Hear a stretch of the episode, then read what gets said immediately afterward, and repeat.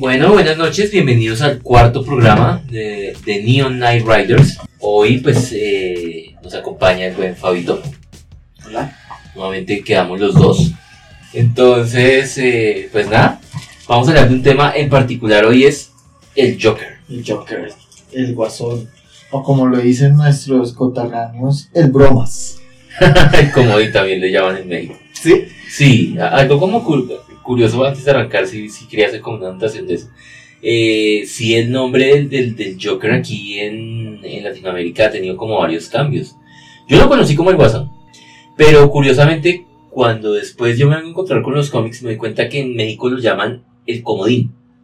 Lo llamaban el Comodín, ¿no? Ya hoy en día sí le colocan, le respetan el nombre, gracias a Dios.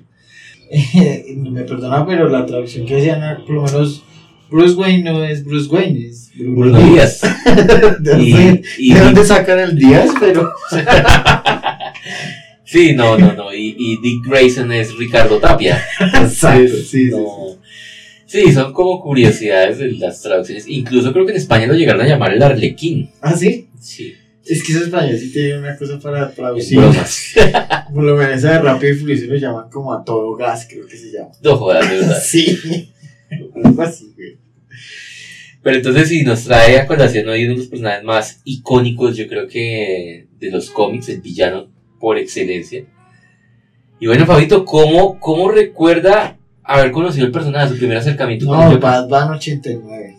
La, La película de Tim Burton. Esa película fue lo que me marcó a mí en el tema de los cómics. Con Jack Nicholson eh, interpretando a, al Joker, pues fue una- un nuevo mundo para mí. Tanto que la película, pues, eh, es fuerte, ¿no? Pero Sí. pues yo de chino, pues veía a un payaso ahí que hacía maldades y quemaba gente, pero pues no lo veía tan grave ahorita. pero si uno lo pone en contexto, o sea, que electrocutar a alguien hasta morir y enfrente de todos, wow, o sea, ¿qué te pasa? Entonces, esa fue la primera vez que yo vi al Joker que me gustó. O sea, de pronto lo habré visto antes, en Antes, pero que, que tengamos presente que fue la primera, así como que me, me, me marcó, o que sea, quería recuerdo. saber más del personaje, sí, fue ahí. Yo tengo presente al Joker un poco antes de la película del, del- del- de Tim Burton. Eh, bueno, sí, lo que, lo que Fabito dice, a mí me gustan, siempre me han gustado mucho los cómics desde pequeño. Mi papá nos, nos ponía muchos cómics a mi hermano y a mí. Yo creo que nosotros aprendimos a leer fue por los cómics. o sea, sí, literal, porque nos compraban las historietas y pues queríamos saber qué pasaba, ¿no? Pero yo era más de Superman y mi hermano era de Batman. Sí. Yo me acuerdo, sí, en algunos cómics de, de Batman que tenía mi hermano, que eran de, de- No me acuerdo si eran. No, sí, era editorial Novarro. Eran unas historietas muy pequeñitas, eh, corticas. Ujú. Yo creo que sí, en algunos de los cómics que él tenía ya, ya aparecía el Joker. Pero lo tengo muy presente en las series de televisión animadas eh, de los super amigos. Ah, ok. La Liga de la Justicia llama. Me acuerdo que nosotros veíamos mucho eso, no, no sé por qué. La, la parabólica. Pues era lo que daban en la parabólica. Sí. Y yo me acuerdo del Joker y me, parecía como extraño ver a este villano que no tenía superpoderes, ¿no? Eh, era ingenioso, era malévolo.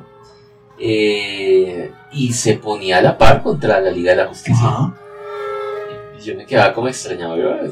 Y lo que más me, me- me causa curiosidad es que, que él nunca dejó su esencia de, de Joker, ¿sí? O sea, por más mal que le iba, siempre estaba haciendo una broma, siempre... Pesada. Sí, pesada. Es Lo que yo he visto, ¿no? Porque puede que en alguna historieta sí lo haya hecho. Ha tenido que- muchos cambios. sí. Que haya llorado, que esté triste por algo. O sea, creo que los sentimientos a él como que se le eran muy superfluos y lo único que le interesaba era eh, matar a Batman, Sí, que es su némesis. sí, sí, literalmente. eh, es, esa es la síntesis del Joker, ¿no? Acabar con Batman. Pero sí, lo tengo muy presente de la serie de dibujitos. Igual no me impactaba mucho, yo lo veía como un villano muy normal. Y también lo tengo muy presente de la serie de Batman de Adam West. Y la interpretación de César Romero. Pero el Joker ahí sí es totalmente un payaso, Sí. no es tan malévolo. Pero también hay que ver la época, ¿no? Estaban con su código de, de cómic, que no tenía que ser todo políticamente correcto, no tenía que ser tan malévolo, porque bueno, no sé, vamos a entrar, yo creo que yo creería que, que vamos a entrar muy en materia de la historia, Pero en los cómics la primera vez que salió era Malévolo y a partir del tema de, de, de las prohibiciones a los cómics tocó volverlo no tan malo. Eh, hacerlo más eh, bufón. Sí, más bufón, exacto. Entonces yo creo que esa, esa, esa serie pues era, era así, aunque es muy bueno, o sea, lo- La interpretación la es de interpretación es buena. Pero es, no es tan lo, lo que el Joker debería ser la esencia del Joker. es- Claro, sí, está, está más inspirado en el cómic de los años 50 y principios de los 60. Eh, pero, pero sí lo tengo muy presente de ahí, esa interpretación de él, y pues obviamente en esa serie aparecieron muchos otros actores muy famosos. Eh, aparte de Adam West, César Romero, Burr Ward, que, que no sé mal fue el que hizo de Robin. Eh, este, este loco que hizo el pingüino, ahorita no tengo presente el nombre, que es el entrenador de Rocky, Ah, ok. en las películas de Rocky. Ya, El pues, que hace el pingüino es el entrenador de Rocky, Mickey, en, en las películas. Eh, y sí, ese fue como el primer acercamiento, pero que me impacte igual que, que Fabito, eh, la interpretación de Jack Nicholson en, en la película de Tim Burton. Aunque ahí sigue siendo un bufón, ¿no? Sí, sí, sí, sí, sí, sí. No es tan oscuro como de pronto este. Es un bufón sarcástico. Sí. Sí, exacto. Es, es, es un bufón muy, muy particular, muy peculiar. Hablando un poco, sí, así entrando rápidamente en la historia del Joker, tal como lo dice Fabito, Joker apareció por primera vez en Batman número 1 de 1940. No es el primer cómic en el que aparece Batman, Batman ya había aparecido un año antes en el cómic Detective Comics, y de- debido a que estaba teniendo mucho éxito, DC Comics decide lanzar otra línea eh, para poder pues explotar al personaje, ¿no? Entonces ya no solamente vamos a tener el Detective Comics, sino vamos a tener Batman. Ok. Y en el primer número, el villano que van a enfrentar Batman y Robin, que ya Robin estaba, es el Joker.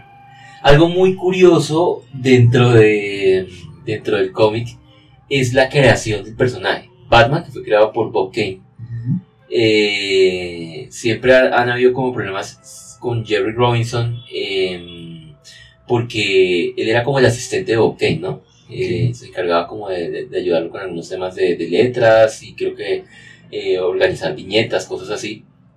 Y él llegó con una serie de una, un naipe inglés. Y eh, cuando estaban, sacaron la, la, la carta del Joker de la baraja, se dan cuenta que el personaje tiene mucho parecido a, al, al, al, al, personaje principal de la película El hombre que ríe, Ah, de la sí. novela de Víctor Hugo, de Ujú. los años 20. Y dijeron, hombre, aquí hay potencial. O sea, este es un personaje que podemos Sí. eh, explotar. Batman por lo general ya, ya había tenido algunos Porque villanos. la idea era matarlo y ya.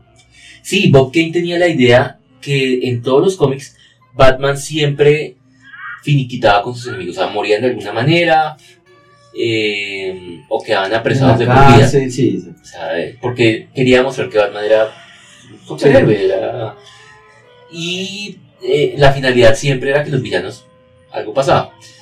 Pero el editor llegó y dijo, no, yo en este personaje mucho potencial. Hicieron unos cambios al final y colocaron que en el primer cómic supuestamente el Joker muere por un eh, acuchillado, o sea, es, un accidente. Y eh, colocan una nota final en la que dice, no, pero el personaje sobrevivió De una manera X. y, y era este villano que pues precisamente hacía sus fechorías, dejaba su carta de, de Joker, ¿no? Como su presentación. Pero que no tenía miramientos en matar al que fuera, o sea, era sin escrúpulos. De una manera sarcástica. Que es tal vez como algo que, que es muy particular del personaje. Yo recuerdo mucho en un cómic decían, hablando, le hacían como una entrevista a Jack Nicholson cuando él estaba haciendo la, la- interpretación del personaje, decían, yo me fijé mucho en el personaje pensando, enfocándolo así, en caminando una noche, imagínense caminando una noche en un callejón oscuro, ¿sí? Con poca iluminación, eh, totalmente desolado, y que desaparezca un hombre con este aspecto, con este traje chillón, esta cara pintada, deformada, el cabello verde, y que se empiece a reír de esta forma en la que se ríe yo. Él decía, esa era la impresión que uno, que a mí me impacta del Joker. Esa risa loca, arrebatada. Eh, ah, mortal, o sea, literalmente un personaje que da miedo. O sea, yo creo que de todos los villanos de los cómics, eh, literalmente el Joker es el más icónico, pero es precisamente por esa maldad y, e inestabilidad del personaje, ¿no? O sea, uno no sabe si no se le encuentra qué va a hacer el Joker con Exacto, esa que nos- es impredecible, porque por lo menos dos caras, el pingüino, pues de- son como, o sea, ya sabemos hacia dónde van, Sí, eh, que si quieren tener poder, de pronto, bueno, dos caras es también venganza, eh, pero, pero la inestabilidad del Joker es lo que uno nunca sabe que va, con qué va a salir. es así de volado el personaje. Eh, tal como le dice Fabito, pues sí hubo una época por el código de los cómics en el cual Joker pasó pues, a ser más un villano eh, bufonesco, ¿sí? dentro de los cómics, que de igual manera seguía con sus pechorías y peleando contra Batman, pero se perdió mucho el personaje durante una buena época. Lastimosamente, cuando en la, en la década de los 60 tratan de volver a Batman el cómic a una línea un poco más oscura, más eh, enfocada a lo que eran sus principios, ¿sí? Estaba saliendo la serie de Batman de Adam West y tuvo un gran éxito. Entonces DC Comics dijo, no, pues Dejemos la serie. de- de- no, dejemos los cómics como va la Sí. de la serie, porque pues nos estaba vendiendo, necesitaban eso. Y ya en los años 70, gracias a la llegada de Dennis O'Neill y Neil Adams, eh, que reformaron a Batman completamente y lo vuelven ahora sí nuevamente a sus inicios, a, a esa base También que oscura. tenían también la opción de hacerlo, que pues también estaban muy limitados antes de, los cómics. Sí, no, ya la serie ya no estaba, la serie de Adam West ya se había terminado. Eh, deciden hacer esto y vuelven al Joker nuevamente ese personaje macabro, entre comillas, eh, que tuvo mucho éxito. Incluso Joker llegó a tener una línea de cómics en los años 70, le sacaron su propio cómic, la cual no se enfrentaba todavía con Batman, nace porque más era como enfoques con otros personajes villanos, interactuaba más con ellos. Lastimosamente la serie se canceló en el número 9 porque no tuvo una capa, o sea, el personal le estaba yendo bien, pero en el cómic de Batman. Sí. En su línea de cómics propia no No, fue, no no, no, su- no surgió. Tuve la oportunidad de leer los nueve cómics eh, en alguna ocasión. Sí, la verdad no es, tampoco tuvieran mucha Pero calidad. él, él pelea con varios héroes, o como se cuenta. Eh, ahí más que nada tiene una interacción con otros villanos de Batman, eh, como peleándose como por territorios. O sea, hay algunos cómics en los que yo recuerdo aparece Batichica. Eh, incluso en el último número se da a entender que el próximo, su próximo enfrentamiento iba a ser contra la Liga de la Justicia, pero pues se canceló y Nunca se dio. Pero, y igual en todos los cómics siempre era derrotado y siempre terminaba en la cárcel, porque pues por cumplir una parte del código, pues no dejar que el villano gane Ujú. en la historieta, ¿no? Eh, y ya en los años 80 viene ese reforma que tiene el personaje, eh, que ya lo vamos a ver más adelante con una serie de cómics que se presentaron, una versión la de Frank Miller de, de Batman Dark Knight Returns, la famosa Killing Joke, la broma mortal, la broma asesina, de Alan Moore. Eh, y ya después lo veríamos en los cómics como otra evolución eh, gracias a la interpretación de Heath Ledger, ¿no? Sí. Es que ese también marcó el hito su Joker fue una, interpretación. Y algo, algo que impresiona mucho es que el, el Joker de Heath Ledger del cine va a reformar al Joker del cómic. Sí. Ya después comienzan a imitar Exacto. de lo que. Porque es que fue una interpretación magnífica. Magnífica, exactamente. Pero antes de que eh, pasemos, quería hablar esa, esa historieta donde matan a Robin, ¿no? Donde el Joker mata a Robin. ¿Cómo es que se llama? Muerte en la familia, Muerte de en los la años familia. 80. Eh, hay algo muy, muy... No, pero si quieres siga. No, no, no, no. Quería hablar porque no fue la que acabo de nombrar, ¿no? Sí, la muerte en la familia. eh, hay que aclarar, no fue el Robin que todos conocimos. Sí, fue el segundo. Fue el segundo Robin. El primer Robin fue Dick Grayson, a él lo dejaron crecer. Se metió a la Liga de la Justicia. Se va a armar su propio personaje ya después que se llama Nightwing o Ala Nocturna. Ujú. eh, se va para otra ciudad, bueno, el cuento. Y Batman pues consigue un segundo ayudante que se llama Jason Todd. Eh, pero hubo como algo, nunca fue muy apreciado ese segundo Robin en los cómics, la gente no, los lectores no lo apreciaron. Eh, tal vez porque pues sentían que era una copia de lo que ya existía, ¿no? O sea, En esa, en esa historieta no fue cuando DC abrió teléfonos para que dijera a la gente si quería que Exactamente.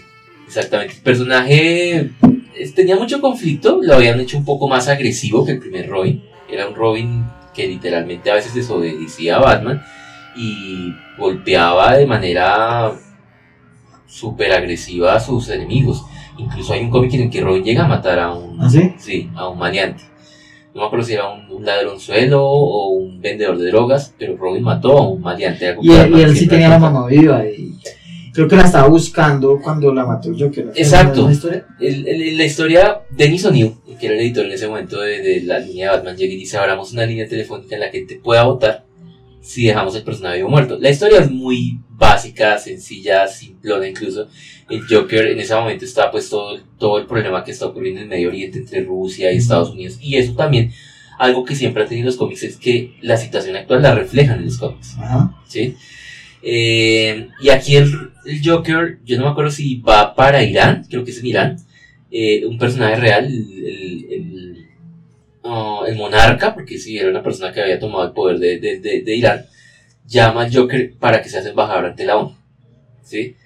Y él en ese momento pues tiene inmunidad diplomática y a Batman se le dificultan muchas cosas, se eh, secuestra o hay encuentro con la mamá de Robin, pero no, no es porque él sepa que es la mamá de Robin, sino secuestra una, una serie de personas y Robin va a enfrentarlo, va a buscar a su mamá, el Joker le tiene una trampa y lo mata. Lo mata. Eh, no, Batman llega a encontrar a, a- Ah, a Robin muerto. Eh, y eso dejó una huella, o sea, a pesar de que ese cómic es, la historia es muy simple, lo único bueno del cómic es ver la escena en la que el Joker está mutilando a, a Robin a, a punta de golpes con una vara de hierro. Eh, y Batman llega y lo encuentra despedazado, vuelto una nada. Batman tuvo mucha repercusión. Porque él, él se sintió mal porque en sí Robin era un, de culpa. Sí, y estamos hablando de que murió su, su, su ayudante, pero era un pelado de 15, 14 años. Era un niño. Sí, era un niño. Y Batman se empieza como a cuestionar, hombre, ¿yo qué he hecho? ¿Yo cómo pude haber dejado que, que un peladito me acompañara en esta... Sí, sí, sí. O sea, increíble esa parte. Y, y fue un cómic que dejó mucha marca. Eh, hay muchas repercusiones en la historia de Batman, por lo menos casi unos 15 años, en los que se hacía mucha mención a, a los eventos ocurridos en muerte en una familia. Muerte en la familia. Otra, otra cosa que, que me ha quedado incierta es el origen del guasón, ¿no? Porque han habido varios orígenes. Varios. Es el único porque solo ha habido un guasón, ¿cierto? Siempre es el mismo. Eh, ¿No?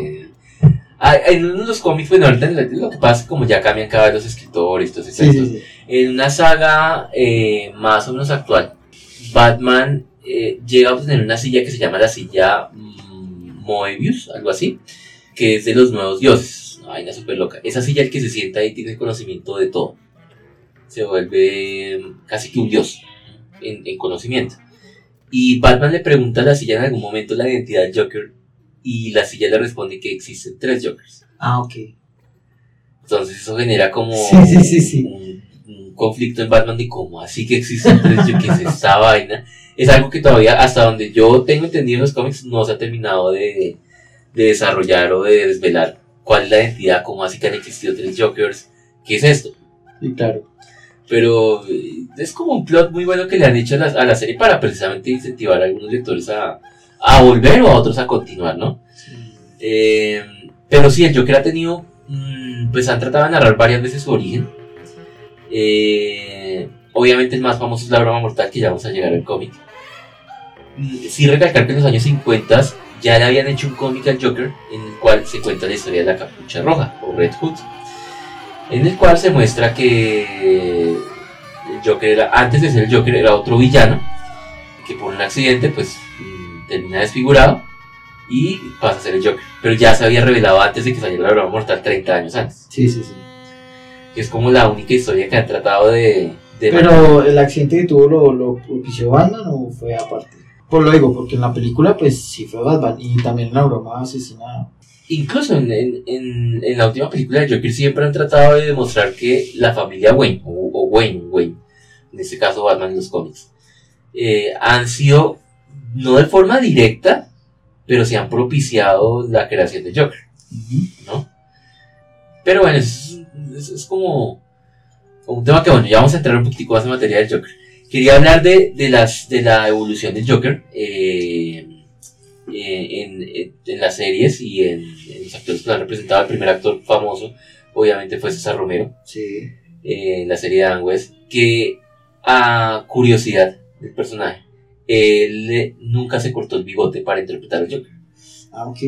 Si uno lo, lo mira, él tiene el bigote pintado, está todo pintado de Ah. Pero él no quiso cortarse el bigote para interpretar al personaje. Se rehusó fehacientemente a no, a no hacerlo. La actuación de Jack Nicholson de Batman del 89 de Tim Burton, que como Fabito lo dijo, icónica, Mm. eh, redefine mucho al personaje. Eh, por ahí veía ahorita, investigando esta semana, que Jack Nicholson tuvo mucho acercamiento con Bob Kane, creador de Batman Ah. Para, para reflejar lo que era el Joker de Bob Kane. Y yo creo, personalmente, es una actuación magistral. Mm. Ah, increíble. Ya después tenemos eh, el Joker de la serie de televisión, la serie animada de los 90, que es doblado por Mark Hamill, eh, Luke Skywalker. Ah, ya sí. Él, él se encarga de hacer. el Eh, él mismo hizo la de la película de la broma asesina. Creo que sí, Sí. sí, sí, creo que sí. Eh, y también hizo la película de Batman y la Máscara de la Muerte. Mm, La Máscara del Fantasma, perdón. que también es, yo muy pocas veces he podido ver o, bueno, más bien escuchar la versión doblada de Mark Hamill. Es buena, a mí me gusta. Lo que pasa es que ahí sí yo recuerdo más de esa versión animada la interpretación de Rubén. ¿Rubén qué? Eh, por aquí tenía Rubén León, el venezolano, que hizo la interpretación de, de, de Joker, el doblaje para Latinoamérica y súper icónico. Sí, o sí, sea, sí, la risa, la voz de él. eh, es muy recordado, yo creo que en la comunidad latina, eh, el doblaje que, que, que representó él, ¿no? De, de Rubén León. Ese Eh, de la serie de los 90. de la, de la animada, sí. La serie De la serie animada de los 90. Y creo que él también hizo como que otros proyectos posteriores con el Joker, otras series. Pero sí, la que más uno lo recuerda a, a él es por la, por la serie animada de los 90, ¿no? Sí. Y bueno, Heath Ledger. Ya Heath Ledger que ya marca también un hito porque pues en ese momento entra la trilogía de, de ¿cómo se llama ese director? Eh, el que hizo toda esa... esa- Eh, ay, tengo metido a Christian Bale ahorita, que es el que hace eh, la trilogía de Christian Bale. Eh, Sí, pero entonces ya entra el que, que la primera película de, de, de, de esa trilogía eh, pues es efectivamente donde sale Joker, ¿no? no, no, la, la primera es la de Batman Begins, que es contra Ra's al Ghul. Ah, bueno, sí, sí, sí, sí, estoy con Dios, sí, es contra y aparece Scarlet, Scarlet, es que el espantapájaros. Exacto, Un pero es un pedacito, Sí, un ya pedacito. después en la 3 sí sale un poquito más. Sí, sí, sí, sí, sí. Eh, es en la 2 entonces donde sale el Joker.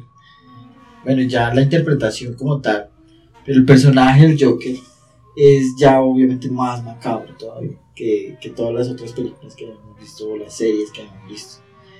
Aunque calcula todos sus pasos, Es muy calculador, sí. siempre tiene esa cosa que no sabemos qué va a pasar con él, qué, qué acción va a tomar, qué va a pasar, por lo menos cuando ya está en la cárcel.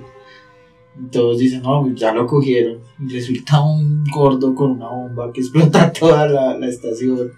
O sea, ¿eso de dónde? Y tras del hecho ya tenía planeado también matar a Harvey Dent y a la novia de Batman en ese momento.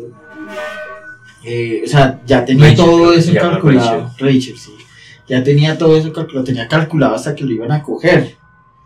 Ya sabía que o, o él mataba a Batman, porque en ese momento fue que Harvey Dent se hizo pasar por Batman para cogerlo. Ya, o que iba a matar a Batman o que lo iban a coger y lo iban a meter a la cárcel. O sea, ya tenía eso calculado. Y, uno no cree, pues, porque piensa que por estar demente, pues, hace las cosas por instinto no.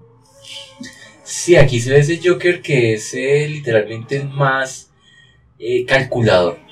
Y que nuevamente nos muestra un Joker que, si uno decía el Joker ya había tocado topes, Heath Ledger lo sobrepasó. O sea, mostró lo que era realmente un villano. Tal cual definido la palabra villano, villano. O sea, Sí, sí, bien. Totalmente desquiciado. Yo tuve mucho conflicto con esa película porque la película se llama The Dark Knight. Sí. eh, Caballero Oscuro. exactamente. Y pues yo estaba esperando que estuviera un poco más enfocada o tuviera por lo menos más, más aportes del cómic de Frank Miller de los años 80, que es literalmente uno de los mejores obras que se ha realizado de Batman y obviamente también uno de los villanos importantes dentro de ese cómic que es el Joker. Y no, o sea, pues bebes del nombre y ya. Yo sé que la actuación de Heath Ledger se borra la película, si el tipo es eh, sublime, simplemente es la palabra, no hay más. Y pues triste su final. Mucha gente dice que fue lo, lo afectó mucho esta interpretación, ¿no? Eso dicen, sí. Que se, y, y creo que varios de los actores que han interpretado, yo creo que siempre han tenido como un conflicto, les, les ha costado algo, ¿sí? Eh, y pues este, este, pues, tristemente se llevó la vida de Heath Ledger, ¿no? Mm. Pero sí, una actuación obviamente sublime. Sí, ha sido el pico, el pico más alto que ha tenido yo creo porque de ahí en adelante pues ya con Jared Leto, que es mi ídolo. ah, ¿verdad? Ahorita Eh. tiene acá, ustedes no lo pueden ver, pero en el techo ahí pues se le llama. O sea, todas las noches. Sí, sí, sí, sí. Pero todo acuchillado. no con dardos por todo. No mentiras. Pero no, o sea, ya, ya de ahí las interpretaciones que han hecho, ya lo que ha salido de pronto en, en animados cosas así, pero, pero también ya también los cómics ya han vuelto como a ese tema de enfoque a niños, ¿no? O sea, No, no, no. depende, también depende de- de- del tipo de cómics. Sí, lo que pasa es que digamos que, pues obviamente a raíz del gran éxito que han tenido lo- lo- el boom en el cine que tuvo Marvel, ¿no?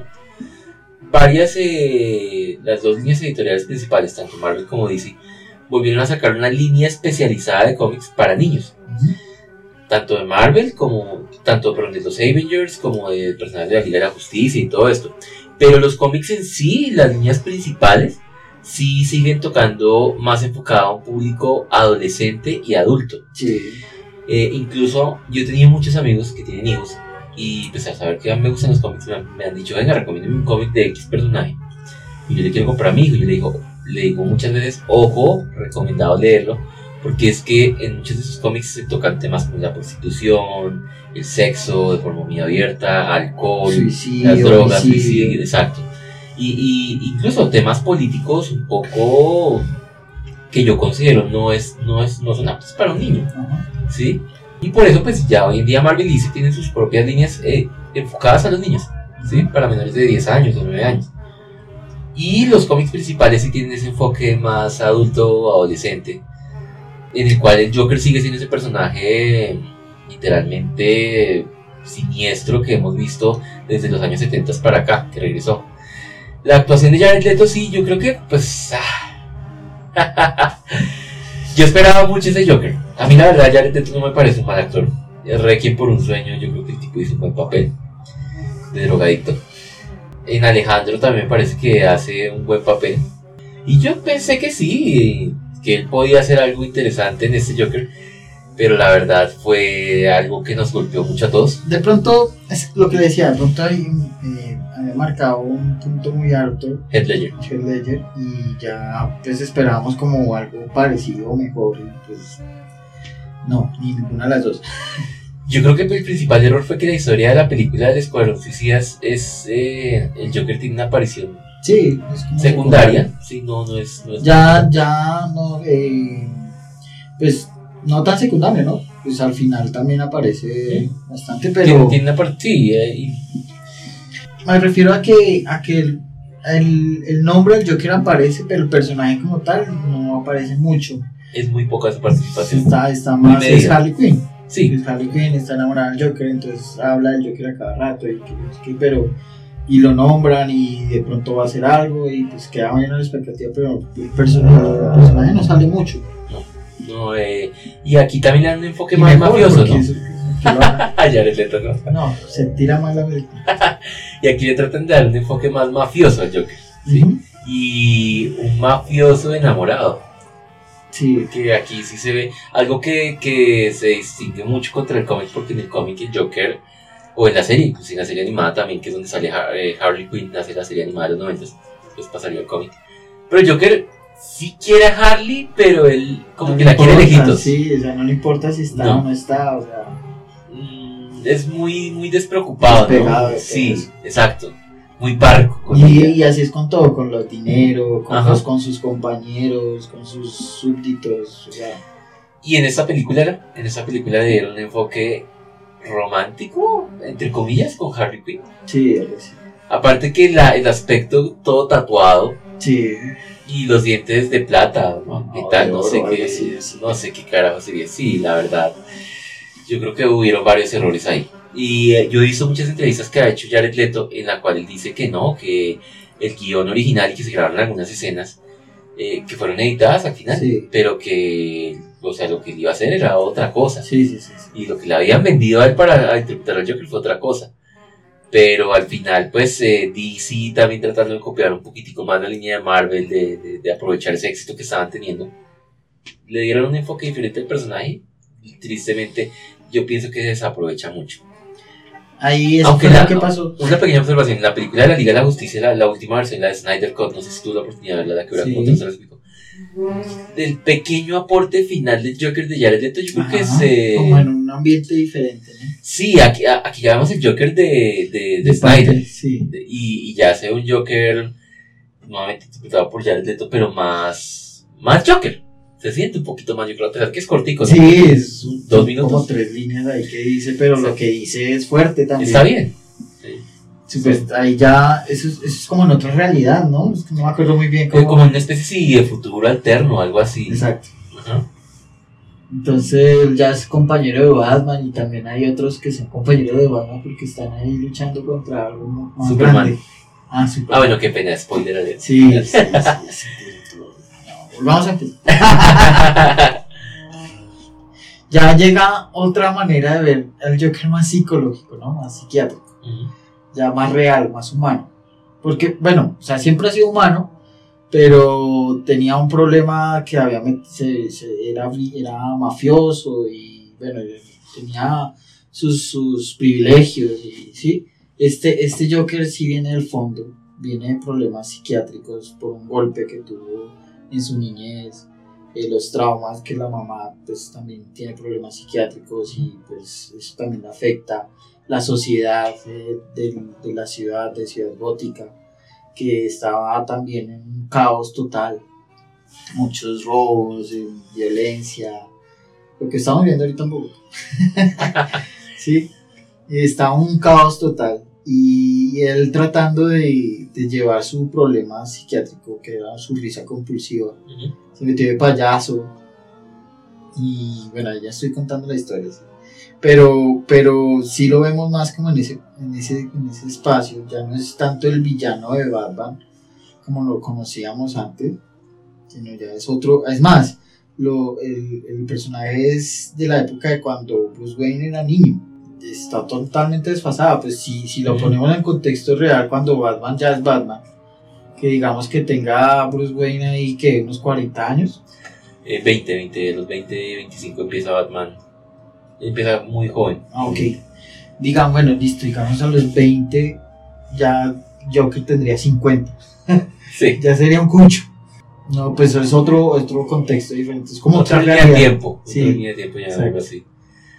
No, y ah, bueno, la película tiene muchas cosas. eh, obviamente, sí, la actuación sublime de Joaquín Phoenix y la preparación que él tuvo. Yo estaba mirando, él, él llegó a tener una dieta de comerse tan solo una manzana al día Mm. Para poder alcanzar ese. ese Con textura física. Sí, que es increíble, ¿no? Impresiona mucho cuando él se quita la camisa y está, o Se vas a sea, bailar. sí. Mm, Me recordó también mucho a Christian Bale cuando dice maquinista. Ajá. Y aquí hay muchos, muchos factores dentro de la película, o sea, eh, sí, tal como dice Fabito, quisieron humanizar mucho el personaje. Yo creo que lo tratan de justificar para que no se sienta como, como justificarlo. Ajá. Decir, no, pero, o sea, yo entiendo por qué hizo esto y está, o sea, eh, sí, no lo comparto, pero lo entiendo, ¿sí? Creo que estuvo muy bien trabajado. Obviamente la película tiene muchas referencias a la broma mortal. Eh, algunas, no, no todas, pero sí trata de contar como una historia mm, más apegada a lo que era ese cómic, o sea, mostrando ese Joker, que no es que él sea malo porque él, porque sí, sino que a él lo hicieron malo. razón, sí. Entonces es como desde esa famosa frase, el mal nace o se hace. Ajá. Y, ah, bueno, también hay mucha inspiración con la película de Taxi Driver, ¿no? Hay, hay varias referencias de la película de Martin, de, de- de Martin Scorsese. Inclusive la, la, la, la aparición de Robert De Niro acá como un actor secundario. Que también toca unos enfoques del cómic de Dark Knight Returns de Frank Miller. Ok. Que es la parte cuando... el- la parte en la que están con Robert De Niro en el show.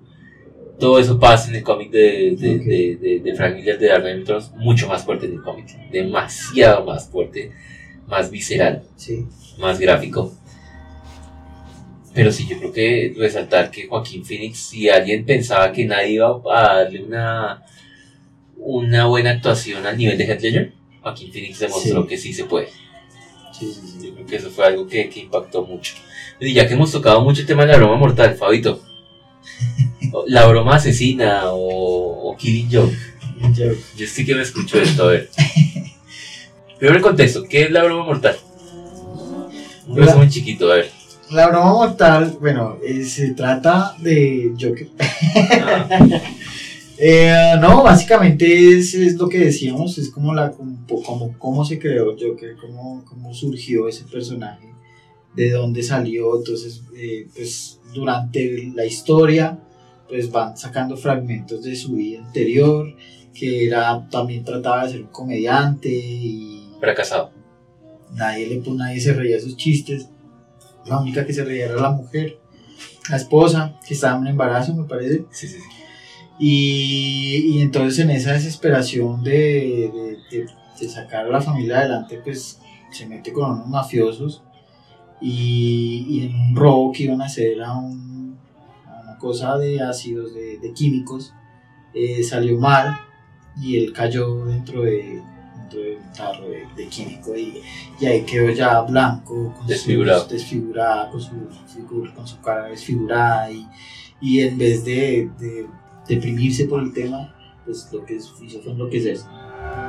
Terminó ya, eso fue como la chispa que ya lo, lo sacó de casillas. Y importante la esposa había muerto. La Ah, sí, esposa, sí. La esposa muere en un momento creo que probando algo, biberón o no, una Sí, no pasó que, sí, mientras estaba hablando con los mafiosos, fue, fue un punto ahí que Lo estaba hablando y le dijeron, bueno, pues llore, pero llore mañana, hoy tiene que ayudarnos con esto, ¿sí? O lo hace o lo hace.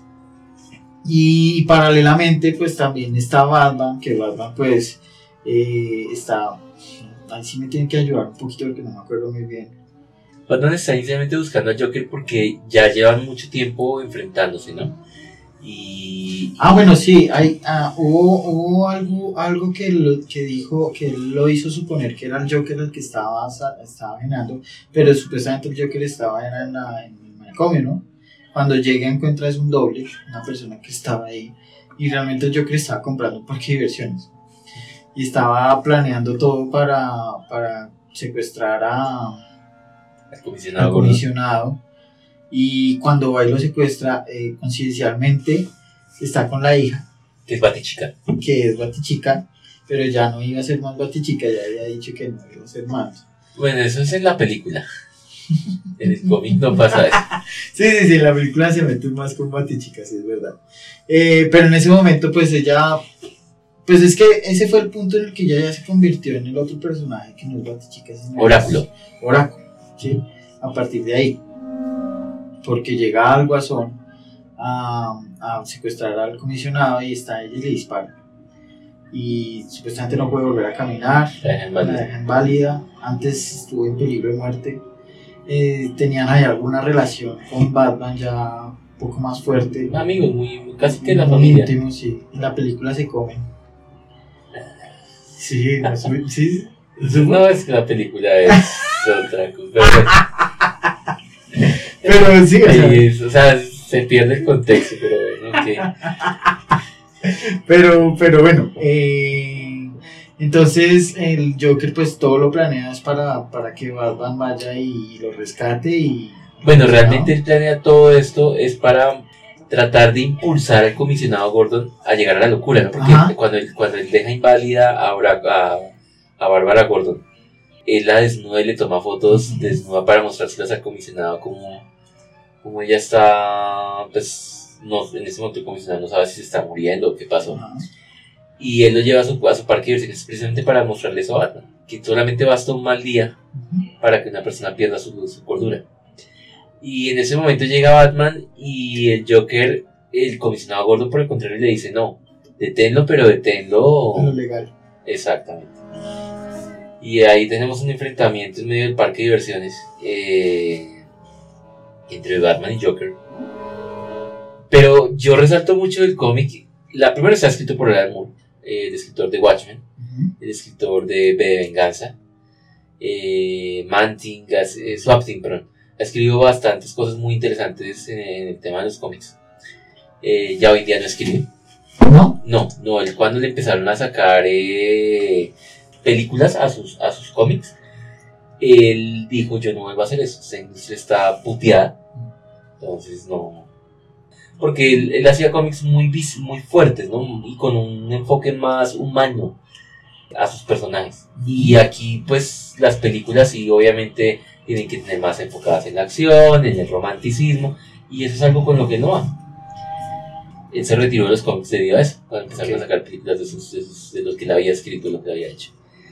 Obviamente la venganza, la venganza es totalmente diferente a lo que es el cómic pero sí, o sea, el cómic está mucho más enfocado en, la, en el libro de 1984 de, ah, de George Orwell. La película es una película de acción. Pasemos ahí. Y está dibujada por Brian Boland, un gran dibujante. Y muy, tiene, tiene un arte espectacular este cómic. Yo pienso que cada viñeta es, es ver a ese Joker loco. O sea, sí, sí, sí. Pero háblanos de la película, Fabito, ya que llegamos. ¿Cómo, cómo, bueno, primero, ¿cómo llegó la broma mortal? ¿Usted cuándo, en qué momento la conoció? No, yo ya lo había visto en revistas hace mucho tiempo. pero nunca no, no lo, nunca la leí. Okay. La, de pronto la chismosé, la ojé, nunca le puse cuidado a la historia. Ya la historia como tal, pues sí, obviamente es, es, es fuerte, porque lo que tú dices, o sea, es llevar es como, como una persona se puede volver loca en cualquier momento. Pero lo que, lo que, lo que demostró el comisionado es, es la realidad, o sea, no por tener un mal día uno se va a volver loco. Eh, lo que pasa es que el Joker sí, o sea, cuando uno tiene tanta carga emocional en la vida y, y le pasa algo peor, ahí es donde, donde está la cordura de la gente, ¿no? O se vuelve loca o lo afronta y, lo, lo, sabe llevar. Eh, aquí pues obviamente el Joker se vuelve el desquiciado siempre es con su calculador, con su cálculo, ¿no? O sea, siempre va a pasar esto y si pasa esto va a ser esto y esto, o sea, siempre se, se como que sabe qué es lo que va a pasar y cómo se va a reaccionar. Entonces, el, la película pues, pues es también para adolescentes, adultos, porque le digo ahí, muestra también ese sexo, pues no explícito, pero sí se nota de también suicidio, homicidio, o sea, muestra lo mismo que el, que el, cómic. Y la historia pues también va como enfocada a lo mismo. Sí, sobre todo la parte del romance entre Batman y Batman. No, pero, pero esos ya son adicionales que les meten. Que pues, si es un relleno que sal, sobra. Sí, sobra porque no hay necesidad. El cómic no pasa nada de eso, es muy diferente. Yo cuando salió esa película le tenía muchas ganas. Porque obviamente es pues, el mejor cómic de, de, de Batman y, y que esté el Joker, eh, que esté el Joker ahí. Pero el, mejor cómic del Joker, que espera que me distraje ahí. El mejor cómic del Joker que fuera llevado así a, a, una película, al cine, así fuera en versión animada, a mí me llamó mucho la atención. Sí. Y cuando la empecé a ver, o sea, sí, literalmente, gracias.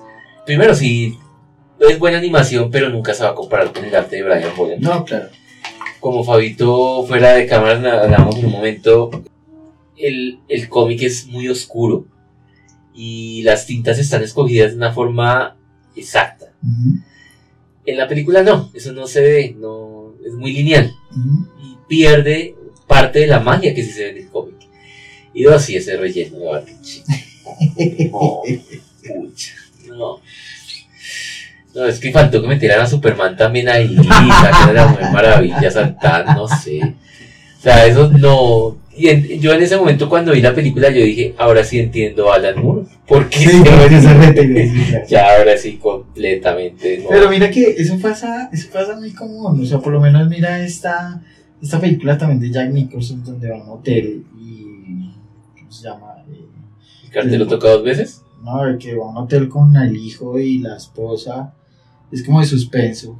Ah, eh, The Shining. The Shining, que esa, pues, ¿quién fue el que la escribió? Stephen King. Stephen King decía, o sea, no. Esa no, película, esa es la película. película. No, refleja lo que yo escribí en el libro. Y en parte es muy cierto, porque sí, igual la película es espectacular, dirigida por Stanley Kubrick. Mm, buenísima. En algún momento le haremos un, un especial.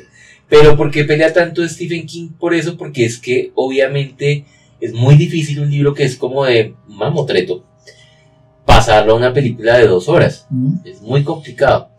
Y obviamente hay muchas cosas que quedaron así por fuera del libro. Por ejemplo, eh, el Hotel Overlook. ¿Qué es el Hotel Overlook? Aquí lo narran muy poquito. mm, Que es The Shine. ¿Qué es el Shine? Que es el resplandor sí. Aquí no se, no se explica nunca qué es The Shine. mm. En el libro sí. En el libro aparecen muchos de las de las de los hay más espectros, hay más fantasmas, hay gente más grotesca. No solamente la, la, la señora esta en la habitación, bueno, no recuerdo ahorita el número. Hay muchas cosas más pesadas en el libro que no fueron llevadas a la, a la película. Por todo, por tiempo, por presupuestos, también puede ser. Tres, porque no, o sea, era algo demasiado pesado para mostrar en cine. Y eso podía dañarle su audiencia. El final del libro es diferente al de la película. Entonces, sí, por eso es que muchas veces los autores detestan que les pasen su obra al cine. Pero es que en esto, Sí, a, es diferencia, a diferencia de la de, de- o sea, comparar Stanley Kubrick con, con la broma mortal de no sé quién carajo dirigió eso. Es complicado porque aquí esa parte, el amorío. Eso ya le dañó todo. Sí, no, es que el, el cómic, realmente el cómic muestra al Joker. El protagonista del cómic es el Joker. Sí. Y es ese camino que lo lleva a perder su juicio, ¿no? Aquí no, aquí nos centramos en otros aspectos que literalmente hacen perder el hilo de la historia. Es un relleno innecesario, totalmente. Sí, sí, sí. Yo entiendo, el cómic es una cosa muy pequeñita, como de 60 páginas, creo que tiene muy cortico. Y pues aquí esta película creo que dura una hora y media. Traspasar 60, 60 páginas a, un- a- a una película serían 40 minutos. Sí, claro. Ellos necesitaban hacer algo que fuera más llamativo, claro. que, que vendiera. Para mí falla. A pesar de que tiene la voz de Rubén León, vuelve a interpretar aquí el Joker después de mucho tiempo y otros proyectos. No, no siento. Yo también que dije, ojalá la gente si va a conocer la broma mortal no lo vayan a hacer por la película porque es es dañarse una experiencia muy, o sea, realmente hay, yo creo que hay unas historias muy puntuales en los cómics que impactan, sí, que A, a eso iba. ¿Cómo le impactó a usted esa la broma mortal yo la vengo a conocer en el 97, o sea, yo tengo 12 años, Ajá. sí, yo lo que ya había comentado al principio del podcast, mi hermano, eh, yo era el más aficionado a Batman y nosotros a veces íbamos con mi papá al centro eh, allá era como la parte en la que se conseguían más cómics, eh, mm, digamos, especializados, entre comillas, eh, en algunos almacenes puntuales. Y mi hermano compró La Broma Mortal. Teníamos dos, yo tenía 12 años, él tenía 11. O sea, dos niños leyendo esa historia. O sea, es así impactante. Claro, a mí me, me, me dejó choqueado. O sea, Pero ¿qué fue el momento que, lo, más lo dio la impresión? La- las tintas, yo tengo, yo tengo ese todavía guardado, la versión de Editorial Beat. Eh, las tintas, el papel, o sea, yo, yo veía el color y cómo estaba, el, el arte de Brian Boland. Y sí, o sea, el momento en el que más me impactó a mí, realmente a mí que más me impactó cuando me enteré de la muerte de la esposa de Joker. O sea, yo creo que yo quedé en ese momento así como él queda en la mesa con al lado de los dos mafiosos. Sí, sí, sí.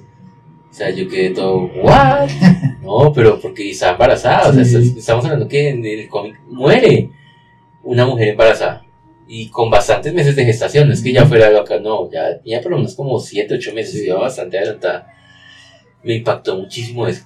Me impactó cuando yo ya sabía el contenido. O sea, sabía.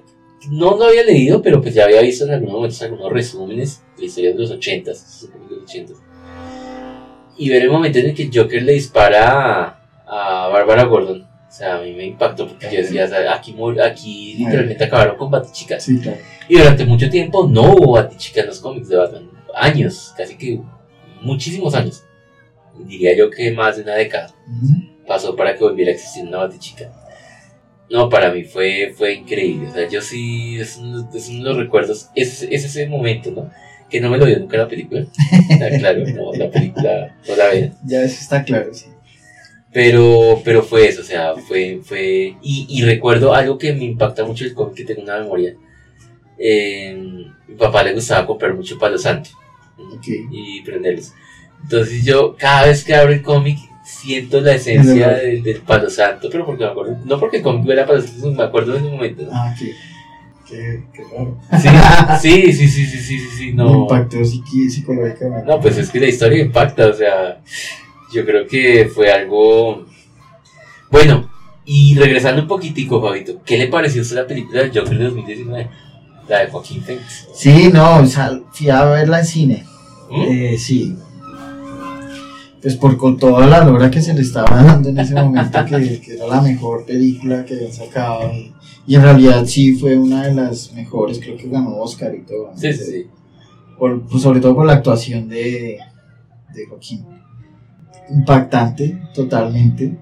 Eh, entendible, a veces como que uno se, se trata de, de identificar con el personaje. O sea, si yo estuviera en la situación que él estuvo y que lleguen unos ricachones a joderlo a uno y uno con un arma, se le baila. O sea, que comiencen a darle a uno porque sí.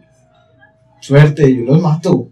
Sea, y, y lo peor es que, pues, en esa sociedad que, además que lo compara mucho con, con la sociedad, con la actualidad que vivimos actualmente en Colombia. Ujú. Eh, vemos que hay, como dicen, esto no es una democracia, sino esto todavía es, es un capataz que nos está llevando Una a todos monarquía. los cables y algo así.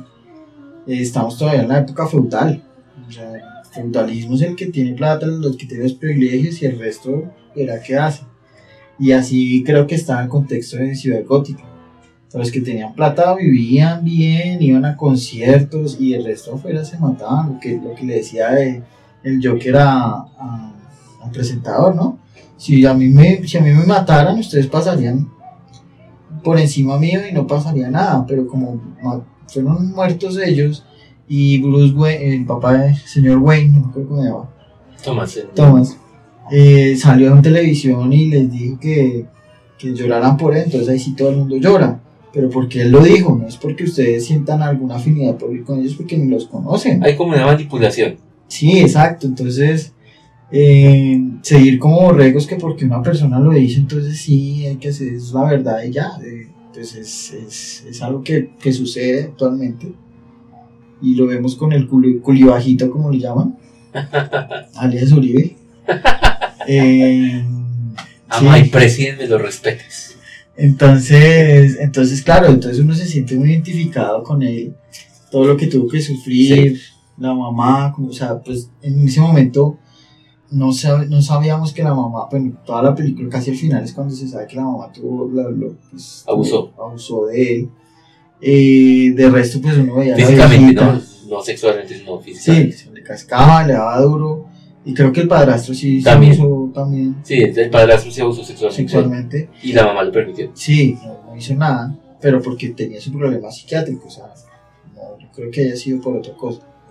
Eh, es más, creo que él es adoptado, Eh, sí, creo que sí. él es adoptado Creo por esa sí. vieja, porque ella quería tener un hijo, de Bruce Wayne, de Thomas Wayne, perdón.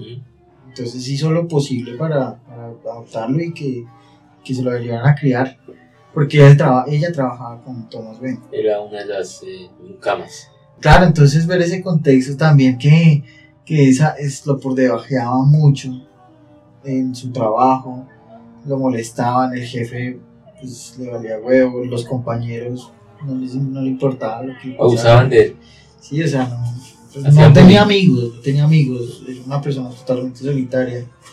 Entonces, uno es como que a veces se identifica a veces con algunos momentos que ha tenido en su vida también, que no, no se siente totalmente solo y solo con la mamá y ya, pero pues la mamá no es que le, le ponga mucho cuidado, sino uno le tiene que poner cuidado a la mamá y ya.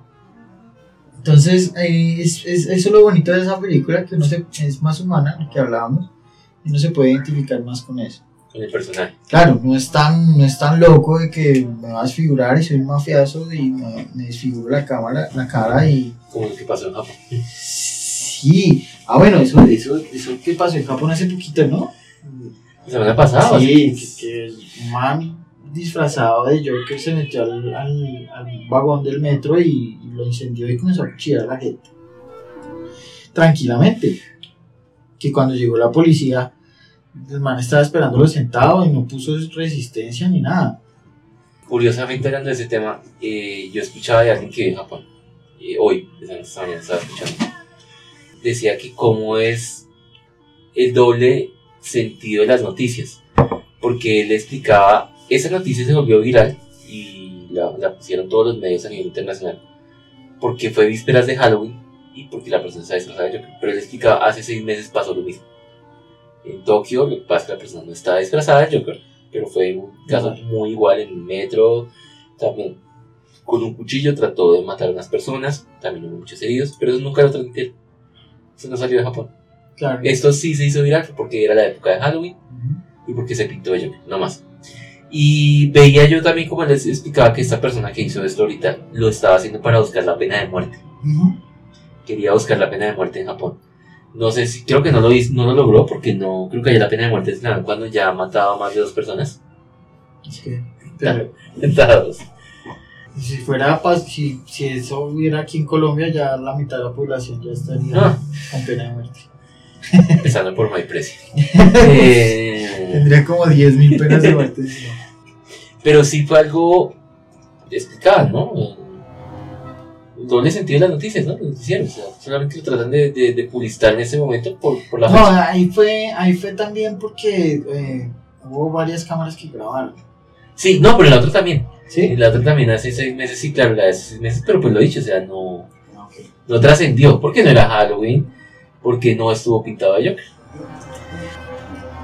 Bueno, sí, lo que yo comentaba, o sea, eh, había mucho hype, ¿no? Por la película. Y yo soy muy negado cuando yo tengo, sí, literal es la palabra negado. Cuando ya yo conozco el personaje de pronto, o, o sí he leído lo he visto mucho, bien sea en un cómic, bien sea en un libro, eh, bien sea un personaje de un videojuego, que le hagan la película, lo saquen de su contexto natural para llevarlo a, otro, a, otro, a otra escena. ¿m? Y que todo el mundo empiece como a, hacer ese hype. Ajá. De, no, esto es espectacular, increíble, el Joker de, de 2019. Entonces yo, yo dije, no, me voy a esperar unos mesecitos, que baje ese tema y ahí sentarme a ver tranquilo, sin opiniones de nadie, nada. Pero no se pudo dar por nuestro querido amigo Carlitos. Él sí fue y se la vio en su momento de, de salida. Eh, creo que fue la, la vio a cines, no estoy mal. Y a Carlos le impactó muchísimo la película. O sea, al punto en el que Carlos duró buen par de meses. Yo creo que calcularía por unos 5 o 6 Ahí meses. pegado de eso. No dejaba de hablar. O sea, todas las reuniones con él era, salía el tema Joker. Y él era hablando del Joker y que le había encantado el Joker y su percepción de la película, ¿no? Que él me la contaba y yo decía, pero es que esto está un poco alejado del cómic, pero Claro. igual era muy interesante porque él hablaba mucho de la locura, de cómo todo esto lo lleva a transformarse, la transformación de, de- del personaje de Arthur a, este maníaco que va a ser el Joker. Entonces yo llegué y dije, no, pues fue tanta la insistencia de que tan pronto la película la lanzaron en HBO, de una me la fui a ver. Y la verdad me gustó, no voy a decir que es una mala película para nada. La interpretación de Joaquín Phoenix me pareció muy, muy, muy buena, magistral. Lo que hablábamos hace un momento, la preparación de él de haber llegado al punto de comerse una manzana para alcanzar esa, ese nivel de físico, ¿no? Eh, aparte que él también tuvo una preparación eh, psicológica, él se reunió con varias personas que sufren de verdad esa enfermedad de, de risa espontánea controlable. Leyó varios archivos psiquiátricos eh, para empaparse del personaje. Y Joaquín Phoenix decía en la entrevista posterior a la película que, que la carga psicológica para interpretar a Joker fue brutal. Fuerte, claro. Eh, Que, que eso le ha pasado con todos los con todos los personajes que estamos hablando, ¿no? Todos los que han interpretado al Joker siempre han quedado con... Bueno, ya lo hablamos, marcados. quedan marcados, sí. No, pero ahí lo de Heath Ledger sí la más. Yo entiendo el contexto, me parece que es una película muy bien dirigida. La, reitero, la actuación de Joaquín Phoenix me parece magistral. Pero no es una película que a usted le llame la atención, repetirse. No, no, incluso ya me la he visto dos o tres veces, pero Pero no porque quiera. O sí. no. como por. La verdad, la primera vez no fue por esta de Carlos, la segunda fue como porque quise. Venga, ¿será que Me faltó algo. sí. ¿Será que no, no, la aprecié? sí. No, no, no, la había entendido y dije, ¿será, pero ¿será que me faltó apreciar algo? Y no. Eh, llego al mismo contexto. O sea, tal vez, mm, reitero, me gustó la actuación de Joaquín Phoenix, la aprecio es que eso nos pasa, nos pasa con esas cosas. la- Por lo menos a mí. con Jared Leto. A mí me pasa con la lasaña. Yo siempre las lasañas las tengo como en un punto así. Uy, guau. marica, O sea, a mí me dicen lasaña y yo ya tengo el sabor en la boca. Y si voy y la como y no me gusta, digo, no. Y puede que la lasaña sea rica, Pero no es el sabor que pero usted como, tiene. como tiene de pronto otros, otros sabores, otra forma de preparación, ya no me gusta. Si la lasaña sea artesanal y que la hicimos en vajilla de barro de hace 10.000 años, y entonces no importa, si no tiene el sabor que yo quiero, eh, No. no es. No la va a apreciar. No la va a apreciar. Entonces eso nos pasa muchas cosas cuando ya no estamos predispuestos. ¿no? Exacto, pues sí, pues es que no fue tan. Sí, obviamente ya había una predisposición, pero más porque uno ya conoce el personaje. Y empezando porque la película, más que el Joker, obviamente el Joker tiene una participación muy importante, sobre todo en, el, en el tramo final, pero la película está más enfocada en el personaje de Arthur, que es el alter ego, y es donde más se luce Joaquín Phoenix. Sí, en realidad, Joker como tal ya sales al final cuando se va a presentar. Exacto, exacto. Como tal, Joker, pues. Los últimos 20, tal vez, minutos, 30 minutos, pero todo lo es Arthur. Sí, sí, sí. Y aquí nos cuentan una historia diferente de origen de Joker, muy diferente a la de los cómics. Ujú. Y lo que usted, lo que usted decía ahorita, o sea, el tema de la línea temporal en la cual encontramos a un Joker adulto que interactúa con un Batman, bueno, un Bruce Wayne niño de 10 años, 9 años. Para mí limita mucho el que haya una continuidad de este personaje en este universo cinematográfico, por lo menos interpretado por Joaquín Phoenix, ¿no? Porque lo que hablaba usted ahorita, o sea, es ver a un Joker de, imagínese a Joaquín Phoenix enfrentándose contra el Batman de ah, Ben Affleck. O sea, Ben Affleck tiene como 40 años, o sea que tendríamos que disfrazar a Joaquín Phoenix como si tuviera 80. Sí, más o menos, sí, claro. O sea, yo creo que ver a un Joker en silla de ruedas o en bastón ahí, no creo que vaya a ser. No. Lástima, lástima porque es un personaje que tiene mucho potencial. Dos, pues sí, desafortunadamente hay un evento que marca mucho en la película, que es casi sobre el final de la misma. Vemos a. mm, La, la escena en la que va- Bruce Wayne va con sus padres a cine a ver una película del zorro, ¿no? Y eso pasa en los cómics. Inclusive en otras películas de Batman también representan esta escena. Eh, Bruce Wayne era muy fanático del zorro, el personaje del zorro. Y incluso Batman está muy basado en el personaje del zorro. Ambos tienen un alter ego, ambos son personas adineradas, se, ba- se- basan en sus recursos para lograr combatir a, la tiranía o el mal. Y, y este alter ego que ellos representan siempre es como muy playboy, ¿no? Ajá. El chico lindo, el que no rompe un pocillo, el que no le interesa meterse en conflictos, nada de eso. Con las nenas ahí. Exacto. Y en las noches ya se ponen sus trajes y van a combatir al mal a su manera, ¿no? Pero entonces aquí nosotros vemos que ellos salen del cine y está la película que sale marcada en la, en la cartelera de la, del, cine es La Máscara, La Espada, El Zorro, zorro la Espada Gay. se llama. Es una película que se le hizo encima en los años 80. Es una versión cómica del zorro en el cual lo hacen ver como un gay. El zorro se viste rosado y se pone unos vestidos muy coloridos. Y es divertida, la película está bien, como mofa, pero que esta película haya sido la que eh, eh, este zorro sea el que. Inspiró a A a Bruce Wayne a convertirse en Batman, no. Ahí, ahí sí, o sea, ya, ya, ya sacamos. O sea, solamente por este. Es una pendejada, me puede decir cualquier persona. Pero es que esa pendejada marca todo. Sí, claro. Lo mismo que me pasó a mí con Jared Leto. lo vi en la que, que de la pelea de ella. ¿Te acuerdas? La la película en la que menos aparece Jared Leto. Ok, listo. la Jared la pelea. A mí me rompe mucho, esas cosas son detallitos tontos. Pero cuando uno ha estado tan apegado al personaje, lo conoce mucho, son detalles que marcan y que dañan la experiencia, la rompen mucho. Igual, reitero, buena película, me gusta mucho, pero sí le faltó algo con respecto a eso. Bueno, Fabito, ¿y mejor Joker? Para usted, ¿cuál ha sido la mejor interpretación de Joker? Pues es que depende del contexto también, pero siempre me ha gustado, eh, bueno, siempre no, desde que lo vi, Eh, la interpretación De Jared Leto. de- de- obviamente. No, no, no, de. Ay, se me fue el nombre. El de ellos. De Heath Ledger, sí, claro. Eh, Jack Nicholson también hace un papelón, sea, el papel que hace ahí, pero creo que va más es también por el ambiente, por la película como tal, porque las películas de Tim Burton tienen ese toque mágico también. Y, pero pero me, me gusta más la de, la de sí, totalmente. La historia, la interpretación, eh, eh, todo, o sea, todo me gusta de, de, de- la, lástima que no esté vivo, sino le digo, sí. ok. Para mí mi Joker favorito sí es el Jack Nicholson. Primero, pues sí, obviamente Jack Nicholson es para mí de los mejores actores que existen. Y dos, porque pues yo siento que es el Joker, Joker Joker, ¿no? Que respeta más la obra de la broma mortal. O sea, lo siento más acercado a ese, a ese Joker de la broma mortal. No sé, o sea, así lo veo yo. Hay una, hay una escena en la escena final cuando están en la iglesia con, con Batman. Y él llega y le dice, y es la frase que también le dice cuando en esa película, Joker es el que mata a los papás de Batman, ¿no? Eh, ¿Algunas veces has visto al diablo Sí. bailando a la mitad de la noche? Algo así, algo así, la frase para mí me marcó muchísimo, la verdad, me pareció muy impactante. Y la manera en la que lo dice Nicholson.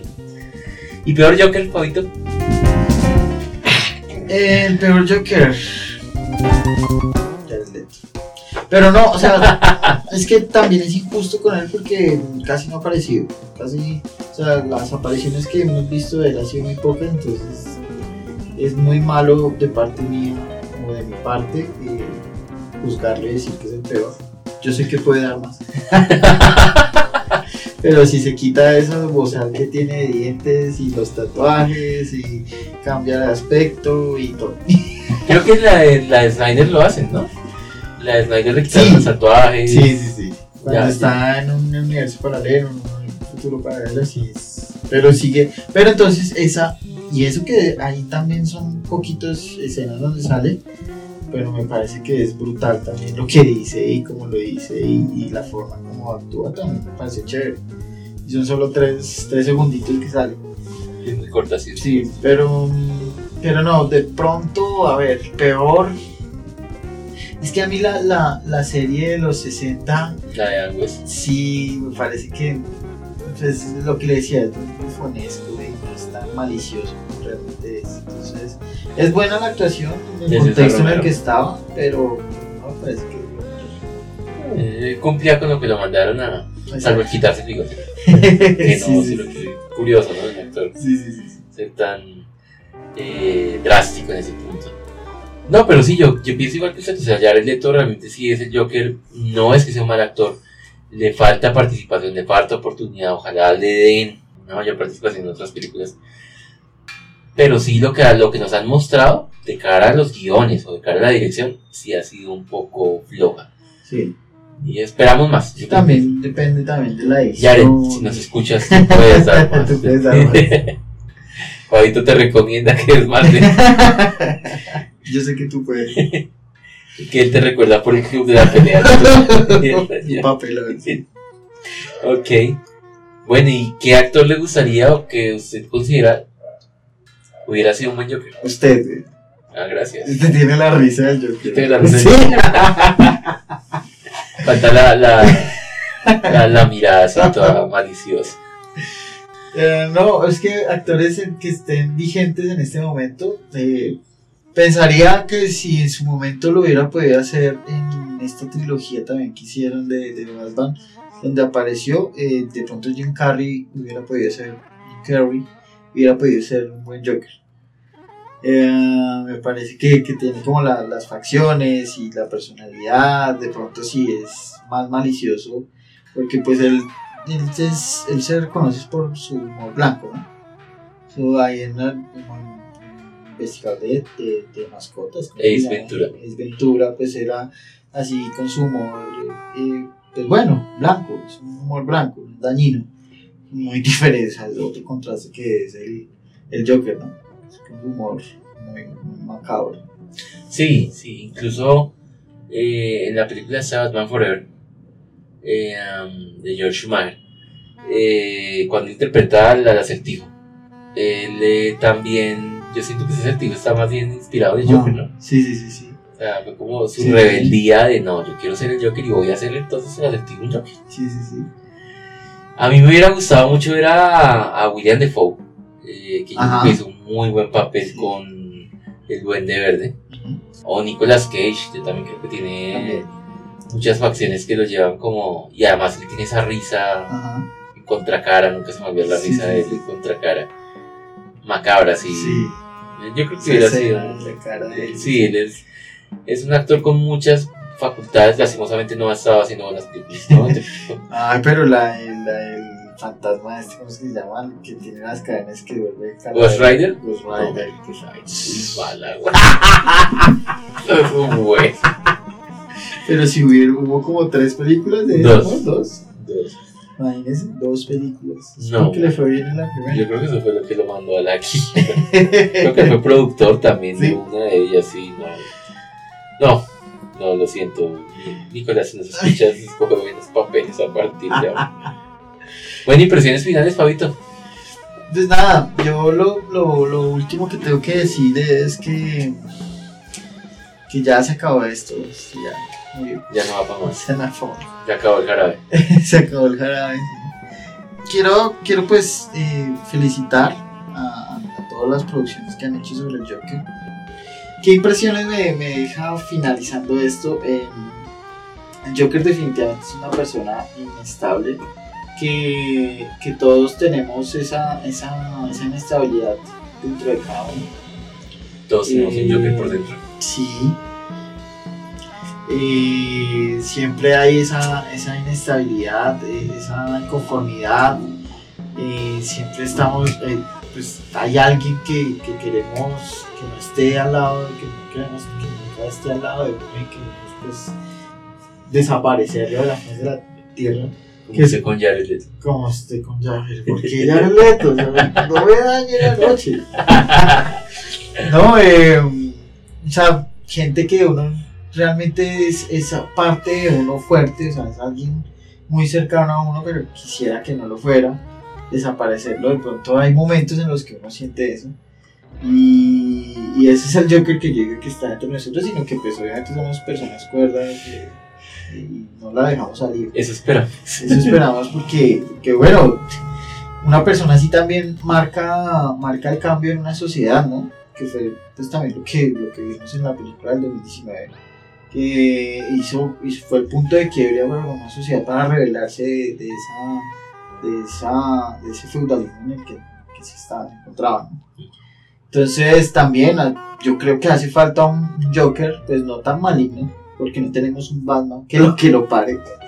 Pero sí una persona que, que marque ese, ese cambio y que dé la voz hacia las personas reprimidas y, y, y sea el portavoz, ¿sí? sea el portavoz de, de, de esa, de, esa energía que, que queremos pues hacer de pronto en, en su buena manera, ¿no? No, lo digo en su buena manera, no queriendo matar al culibajito ni nada de eso.